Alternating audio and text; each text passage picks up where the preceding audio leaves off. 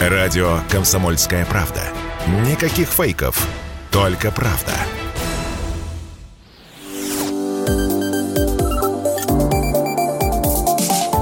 Что нового в союзное государство?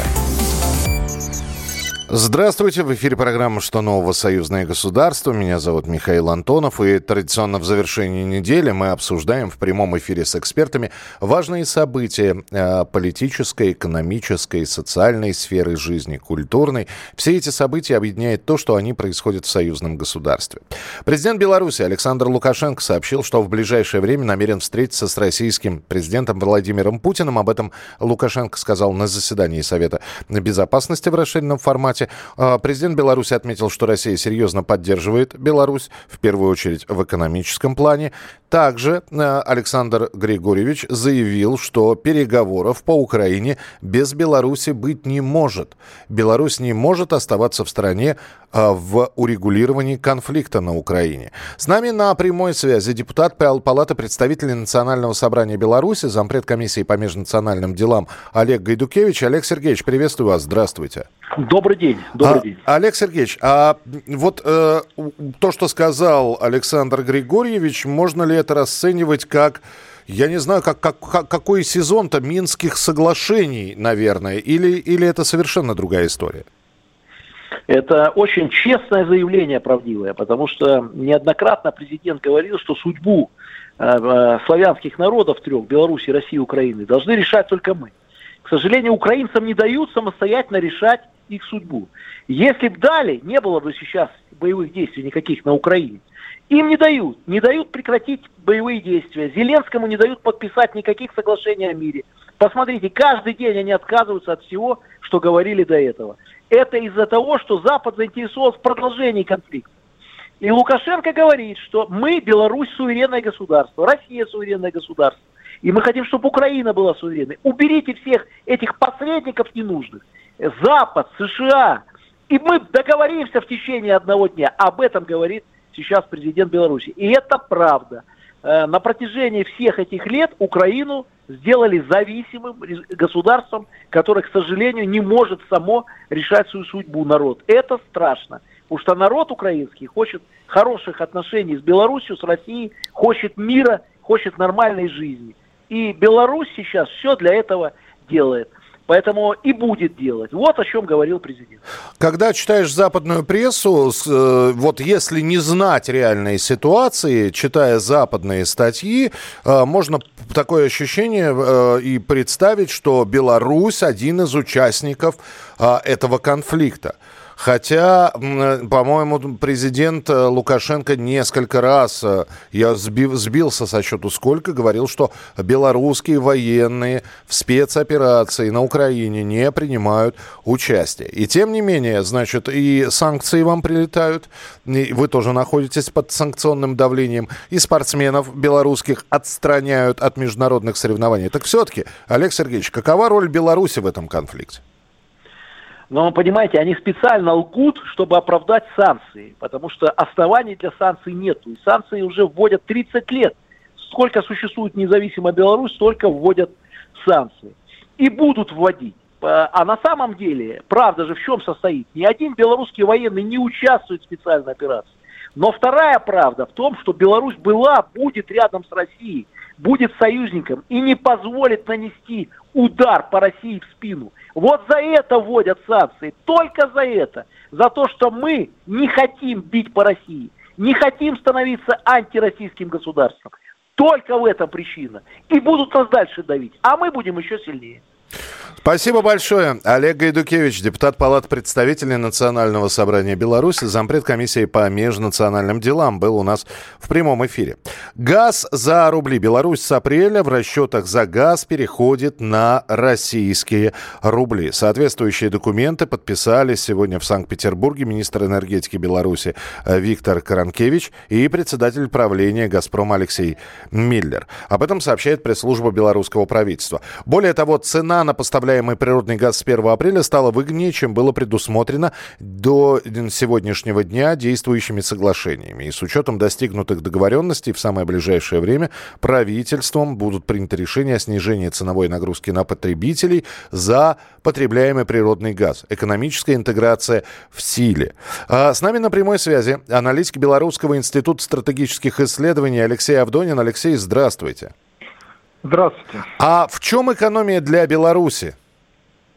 Ну, в действительности вы правильно было отмечено, что экономия э, выражается по двум направлениям. Первое – это э, избавляет э, предприятия от так называемых э, курсовых разниц, потому что раньше привязка была непосредственно к доллару как к эквиваленту стоимости. Естественно, если курс доллара менялся, то и увеличились э, плата за, э, за газ э, в белорусских рублях. И второй момент, что в результате эм, с привязки к российскому рублю э, тарифы э, фактически будут на уровне февраля 2022 года что, естественно, будет положительно для наших э, предприятий и конечных пользователей. Алексей, скажите, это окончательный переход или все-таки по развивающейся ситуации возможны варианты? А, я думаю, это окончательно, потому что а, те блага, которые а, мы сейчас э, будем иметь, экономические блага, как раз э, за счет использования российского рубля в расчетах, в последующем вряд ли могут быть заменены на какие-то иные эквиваленты стоимости доллара или евро. Когда мы говорим сейчас а, про э, газ за рубли, э, это все здорово и, э, наверное, это та самая интеграция, про которую мы так часто произносим это слово в программе, а вот здесь воочию она видна. Но, э, а только ли с газом можно это делать? А, я думаю, это только первые шаги. В последующем а, полностью будут отработаны а, механизмы по использованию как раз российского рубля как эквивалента стоимости при приобретении товаров и услуг в Российской Федерации и поставки белорусских товаров и услуг на российский рынок. А, с одной стороны, вот мы сейчас рассказываем, а нас слушают не только в России, но и в разных странах, в том числе в Беларуси.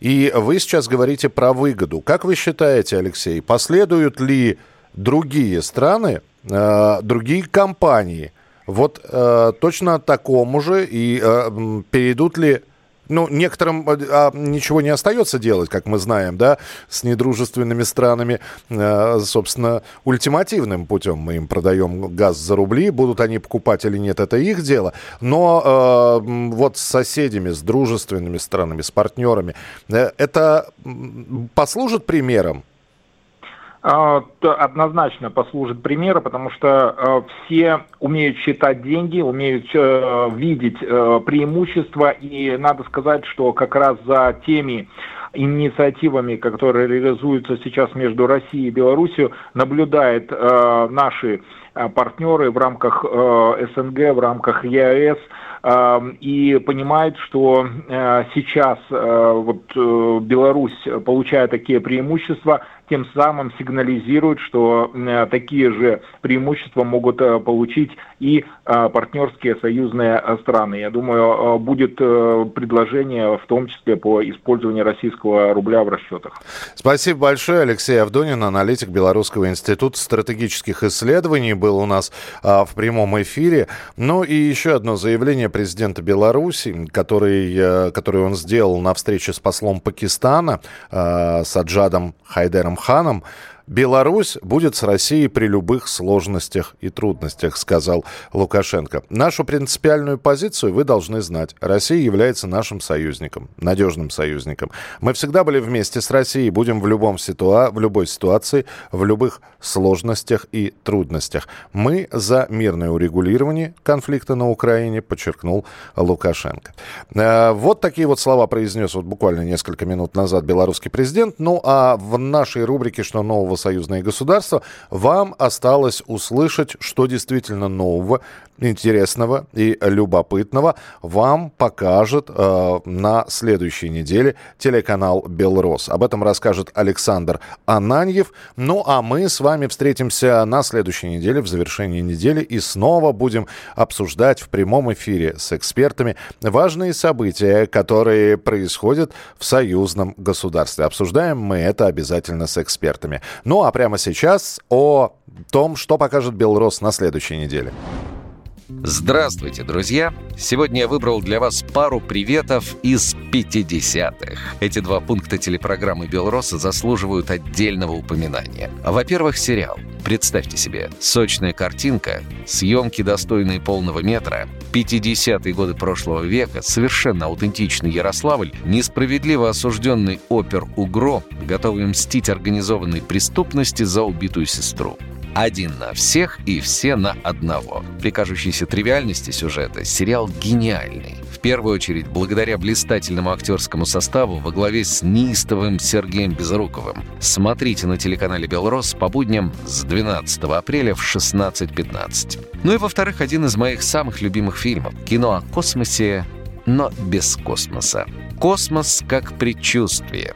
Режиссер Алексей Учитель снял тончайшее кино о мечте. Сдержанно, без суеты и модных примочек. В этом фильме есть все. Любовь, измена, ревность, дружба, счастье, драки. И все это пролетает стремительно, синкопированно и рвано. Фильм Алексея Учителя «Космос как предчувствие». Смотрите 16 апреля в субботу в 11 часов 40 минут. Ну и не забывайте держать руку на пульсе жизни. 14 апреля в 19.15 не пропустите очередной выпуск стрим-проекта Максима Максимова «Факты на стол». Самые актуальные новости Беларуси и России. Будет горячо. Что нового в союзное государство? Программа произведена по заказу телерадиовещательной организации Союзного государства.